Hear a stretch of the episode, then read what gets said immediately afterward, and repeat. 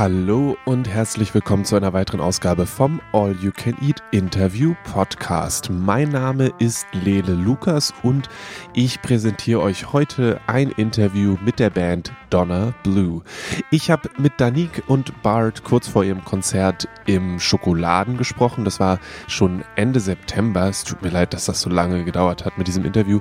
Aber das war ein sehr schönes Gespräch über Filme, über Filmmusik, über Kunstprojekte, darüber, was MusikerInnen, die ihr Studio bei sich zu Hause haben und irgendwann hungrig werden, was sie dann so machen, was das beste Essen ist, um die beiden wieder zurück zur Produktion von Musik zu bringen und, und, und. Ihr neues Album heißt Dark Rose und wenn ihr Musik haben möchtet, die sich anfühlt wie ein richtig guter Film und auch mindestens genauso gute Geschichten erzählt, dann seid ihr bei Donna Blue genau richtig. Jetzt zum Interview.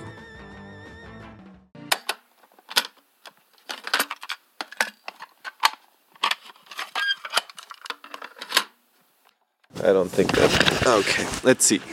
So, we are in a in a fine place. We are sitting uh, well and proper apart. You have a beer. That's good. A Berliner Um, Pilsner. Berliner Pilsner. So, um, who are you? I am Bart, and next to me is Yeah, I'm Danique, and we are uh, in a band called Donna Blue. Okay. We make, um, yeah, it's always hard to describe. I would say like a cinematic indie pop kind of music with influences from 60s pop music. Um, and we're here today because we are playing a concert in Berlin. There was on on your Bandcamp page.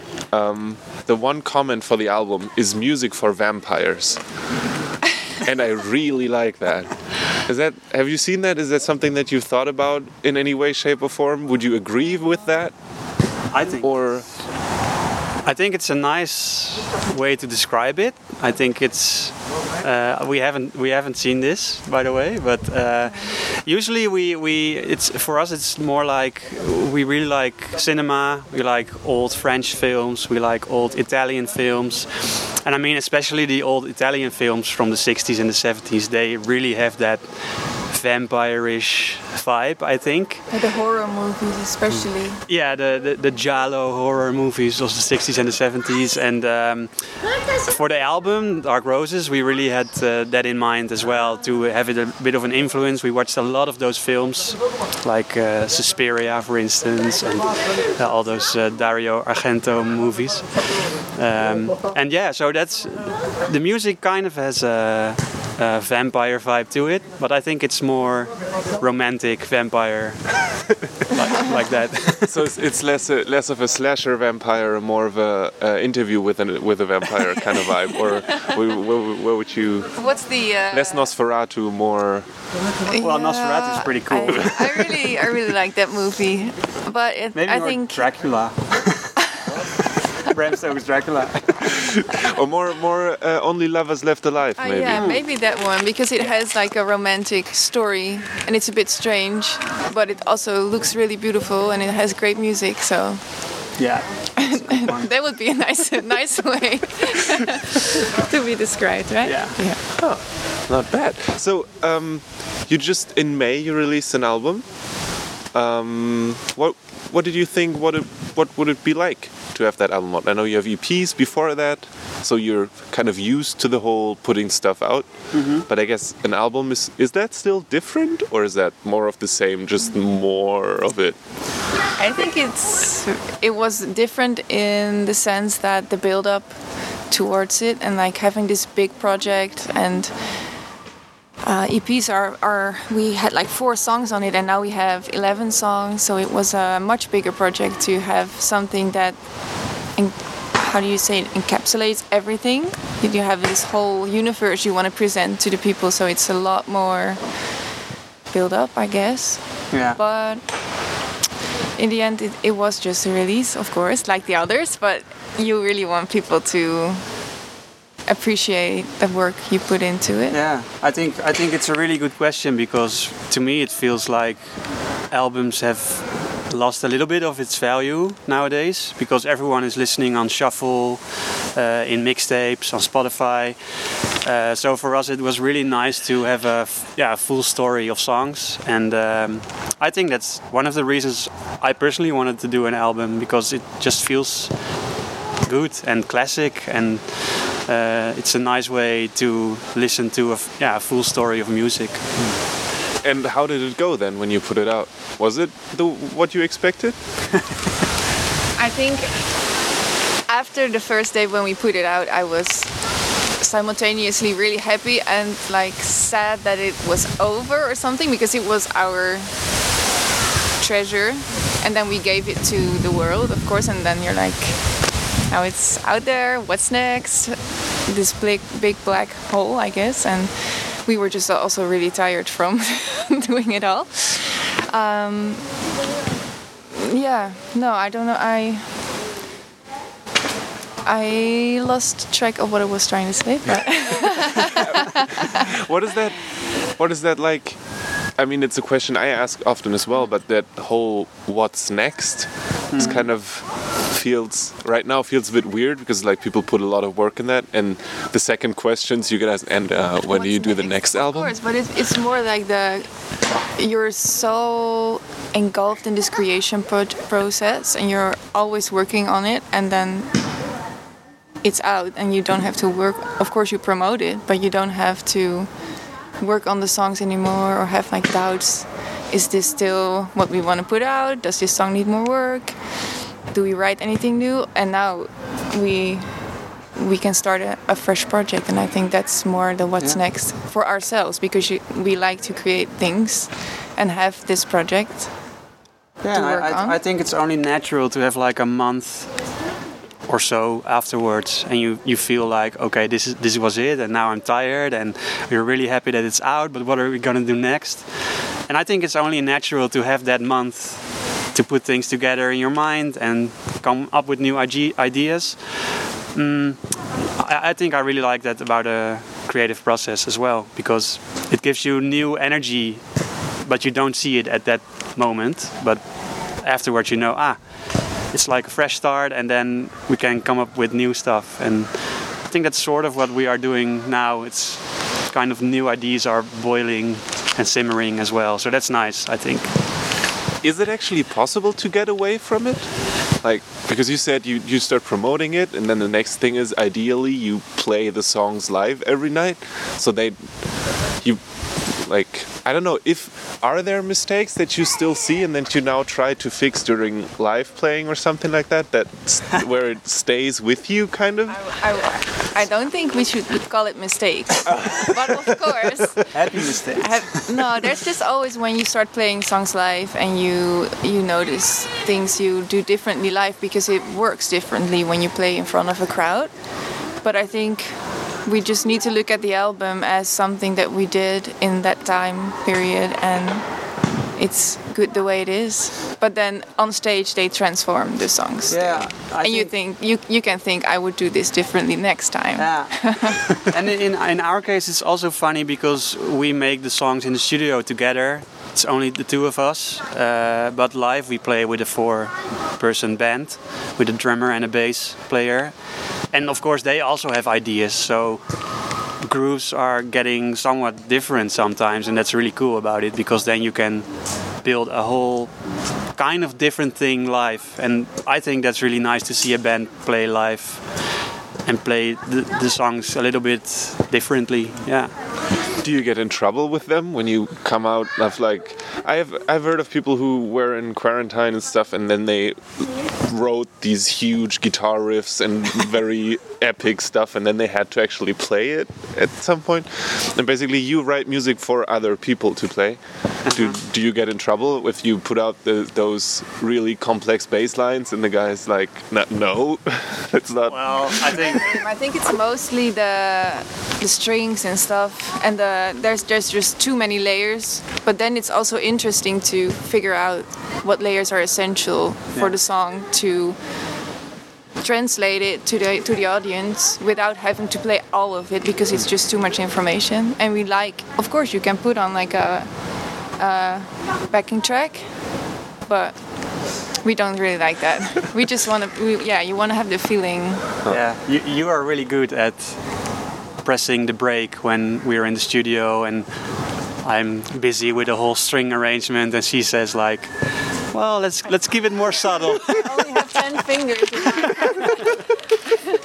so that's that's always. Uh, But I have libraries of music. I have an, an iPhone filled with with demos, please. yeah. yeah. So is it if when it's just the two of you in the studio, is it kind of a it's kind of a stop and go thing, or do you push each other into uncertain realms? Because one, everyone is like, ah, we could do this, we can do that, we can do this, and then how, how do you come back to earth, basically? Basically, come back to earth when one of us gets really hangry. We're like, no, we have to stop and get food. Otherwise, we will get really angry at each other. I Yeah, think. we, we had some great takeaway in the studio. That helped. yeah. But the break, the breaking point is definitely when someone gets angry.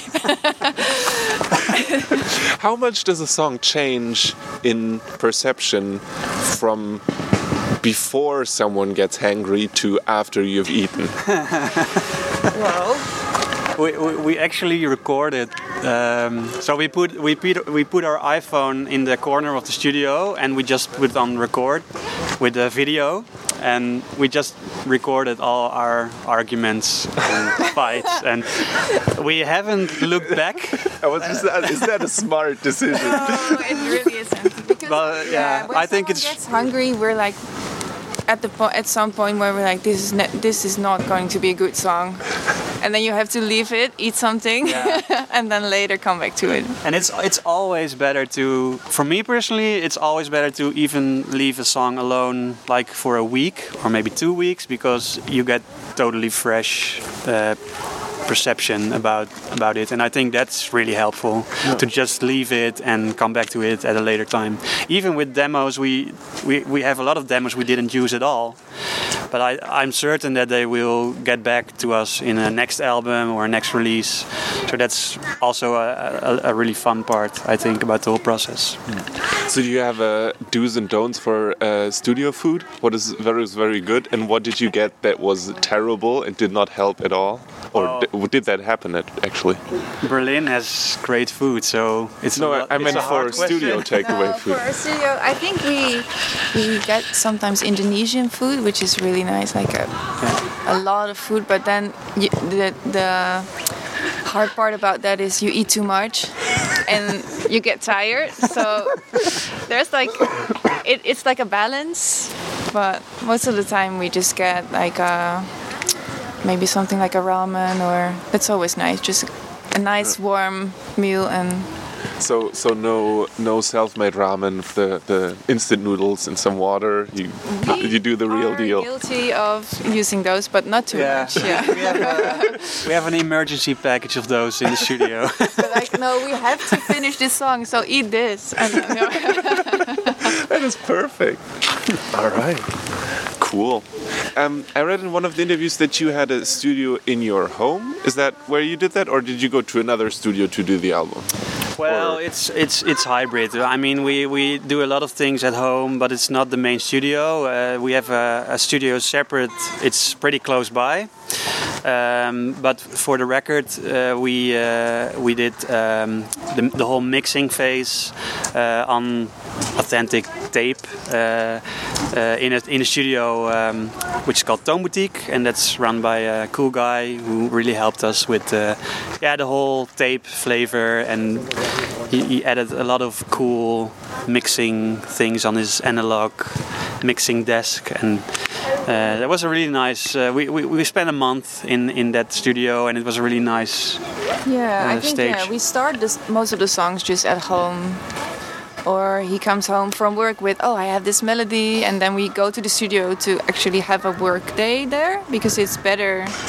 It's nice to get some ideas at home, but it's also good to say like, okay, we're going to work on this, and then we, we move to the other studio. So yeah, but it's a it's still a bubble. We can just sit there with the two of us, and it's it's closed off. So yeah, Yeah. it's nice. It's a nice place to have uh, to have grow songs. nice tending them. Um, is there specific things that you can point to that kind of influenced the single songs? Like, is there a story for each of them, or is it more of a we've been doing this for years and they have just accumulated over time and like it's a big old soup and we just took a scoop out of it and that made a song kind of? I think it's inevitable that that is how it starts because it's just our shared experiences that we put into the song and our shared influences and they accumulate over time but then for most of the songs i think we thought of stories because we wanted to have visual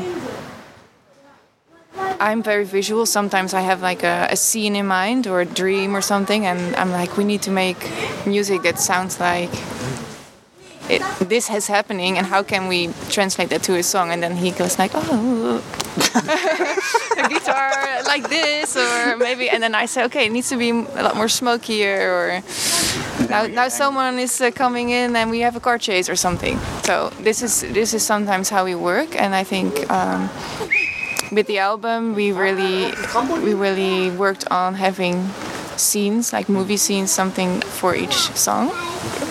Yeah, we tried to also incorporate different recurring themes through, throughout all of the songs, so we, it would be like a little bit of a soundtrack course, the movie doesn't exist, but it was nice to work from this perspective of having a, a visual idea as well. Who would make that movie? And you cannot say David Lynch because that name has dropped many a times. True. Mm. It can be living or dead. Yeah, I, I would say Jean-Luc Godard, but he's, of course, he passed away last week. it's a bit crude. but I, I yeah. Mm, wow, it's a good question. Um, maybe a, a, a, modern director. Maybe we should just do it ourselves. we need more catering. Yeah, no, I think lots more ramen noodles for that one. Yeah. Well, I mean, uh, Denis Villeneuve is uh, it's one of my favorite uh, directors of the modern age. Um, maybe if he would make, I mean, he's pretty sci-fi with Blade Runner, of course, and all those weird uh, I, things what, he did. What I like about the Godard is how on like on a low budget it is or something, and really imaginative with just yeah, very little like it lo always looks like a small crew and yeah. just going at it and letting the movie form itself and that is something that we also do when we make uh, the music videos so that would fit more mm -hmm. but it would of course be nice to have like a big a big Donna Blue movie. I mean, why would you say no to that? who would you Who would you recommend for a movie? I don't know. I mean, I, I was I, I guess there is a reason that I was thinking of Only Lovers in the Dark, Left in the Dark. Only Lovers Left Alive. Yeah, yeah. Uh, left Alive. Yeah. I mean, that would kind of fit. That would be really cool. Or maybe maybe Gaspar Noé. He's the, he's the French director who does all those pretty low budget yeah, but they're also weird. always a little bit too weird. yeah, too weird. Yeah, I mean, yeah. Well, it's it's yeah, it's a okay. good question, but it's hard. Difficult to, to decide. Yeah, yeah, that's all right. That's all right. We'll I'll, email you yeah, later. okay, good. I expect an answer. Uh... so, but do you do the music videos? Um, is that something then where you go in and you're like, I have had this idea of what the sound, the song looks like, and I now I have to put it on film digitally? That seems incredibly hard it and very difficult. It never works out the way that I hope it does because never. we have no budget and we have to film ourselves. Oh. So, I mean, we try, and it's really fun to be able to do this, but it's also when we are in the process, we are always like, we are never doing this again. It's so much work. It's just so much work to make a video and produce it and do the styling and film it and edit it and think of the whole storyline and then find a location. But it's also really fun. yeah. And just really cool to be able to make this for literally only the budget is just getting to a pretty place to mm. film. And uh, yeah, I don't know. Yeah, it's. It, we we just want everything. We, we we're pretty controlling in that sense that we want to do it ourselves, and it should be much easier when we could gather a whole crew That's for true, it. but it's also But it's the also the magic, yeah. We, we, uh, we see this as an art project, right? And I'm a photographer by day, and he's a musician always. so then it's something that we combine our strengths, and for me, it's only done when there's also some visuals. Hmm. So I guess. It's just part of the art project that we also suffer Yeah. through these music videos. you have to suffer for your art, right? Ah, do you? No, I mean, it would be nice to have some money so we wouldn't have to suffer that much. But maybe, maybe next time, you know. Is there for you when when you put out a video? Is that something? Hmm, do you do that for yourself because you want it, or because you have to, because it is expected of a band to have at least one one video for something to be put on a blog or whatever? It's it's it's really hard to not have a video when you release a new single. It's it's really important, and I think, yeah, you you can't escape that. So yeah. But, but what, what Nick says, it's it's something we really like, and uh, it's all part of the whole picture, literally. uh, so it feels good to, to put a song out with a video. Yeah, of course, the the the labels is like, yeah, it's nicer to have a video for the promotion, and then maybe blogs write about it or. But I don't know. It, it just needs to have a video sometimes because we have such visual songwriting. It just needs to be there. I think. All right. So, um, you're on tour right now. For how much longer? Forever, probably. No, no. It's just this. This is uh, a two-week tour. So, and this is our second night. Okay. Yeah. So a lot to go. Are you a wellness band or a we don't sleep at all band? We are definitely a wellness band. Yeah. but maybe tonight we don't sleep. But we will see. Yeah, the the we have our show, and then afterwards in the in the, in the venue they will party till four or five, which is I think Berlin standard. So I think we'll be uh, having a nice party tonight. But tomorrow we have a day off, so uh, but but usually we try to be go a little bit easy and take care of our voice and and like have a nice beauty sleep. Be you know read a book or something. we're not we're not that uh, no, we're not a qui- we're not a party band. no. We're not 15 anymore, you know. Yeah, I'm, I'm still like I, I'm asking this to a lot of people, and I'm still waiting for the people who are like, actually, no, we are a party band because I feel like the days of the party band are kind of over. No, Yeah. I think they still exist, but they're harder to find. yeah, you, you know, you just can't you can't go on a two week bender without destroying your body. and I guess every one of us has to go home and work after this. So yeah, we need to. Especially now, you know, you cannot catch a cold, you, you can't play, so yeah, we have to take care of ourselves. It's it's also work and not just play. That's a good cue. It's getting kind of cold. Let's go. Let's go get you back and uh, play a good show. Thank you. Thank, you so much. Did we forget anything before we get up and leave? Well, let's just drop the name of the album That, again. that is that. Yeah. Dark Roses out now. Donna Blue, that's our name. Um, yeah, and we are really happy to be in Germany. Uh, it's really nice to be able to perform again after Corona, after COVID, and it's uh, yeah, we're gonna have a good Yeah, time. I'm very excited for, Yeah. for the coming weeks. So thanks so much. Yeah, thank you. Cool. Thank you. Das war das Interview mit Donna Blue hier im All You Can Eat Interview Podcast. Ich hoffe, es hat euch gefallen. Wenn ja, dann lasst gerne eine Bewertung bei Apple Podcasts da. Fünf Sterne wären richtig, richtig dufte. Oder und oder empfehlt diesen Podcast zusammen auch mit der Band Donna Blue weiter. Ihr befindet Ihr findet die Musik von den beiden, unter anderem auch das Album Dark Rose, bei Bandcamp zum Beispiel. Da findet ihr das Label Snowstar Records und da könnt ihr sowohl die Musik digital als auch physisch bestellen. Natürlich sind die auch bei allen Streaming-Services und so weiter und so fort. Ein Link dazu gibt's in den Show Notes. Da findet ihr dann raus, wann die vielleicht das nächste Mal auf Tour gehen. Dieser Podcast, ja, wird präsentiert von Dragon Seed Everything. Im Prinzip, das ist eine Website, wo es coole Sachen gibt, mehr Interviews mit coolen Bands, Nerd-Podcasts, alles, was euch so das Herz begehrt. Und wie gesagt, mein Name ist Lele Lukas. Ich freue mich darauf, bald wieder von euch zu hören. Ich habe noch ein paar weitere Interviews in der Schublade, die es in den nächsten Wochen zu hören gibt. Also bis dahin, alles Gute und lasst euch nicht ärgern. I dedicate this program to the fight against crime. Not merely crimes of violence and crimes of dishonesty, but crimes of intolerance, discrimination, and bad citizenship. Good night, and good luck.